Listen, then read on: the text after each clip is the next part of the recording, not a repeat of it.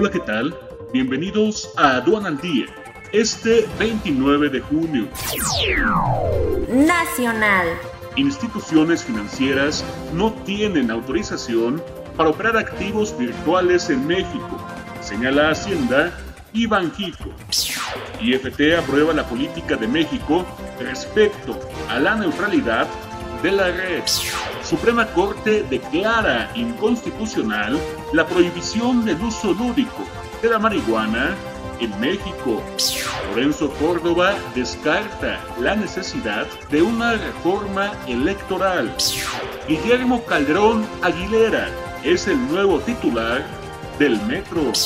México con 1.661 nuevos casos de COVID-19 y 44 defunciones adicionales. Pemex produjo 1.73 millones de barriles diarios en mayo. Internacional. Facebook supera el billón de dólares en valor por capitalización. Quédate en casa y actualízate con Sencomex Video, la nueva forma de capacitarte en comercio exterior, totalmente en línea. Conoce todos sus beneficios en sencomex.com. Este es un servicio noticioso de la revista Estrategia Aduanera. EA Radio, la radio aduanera.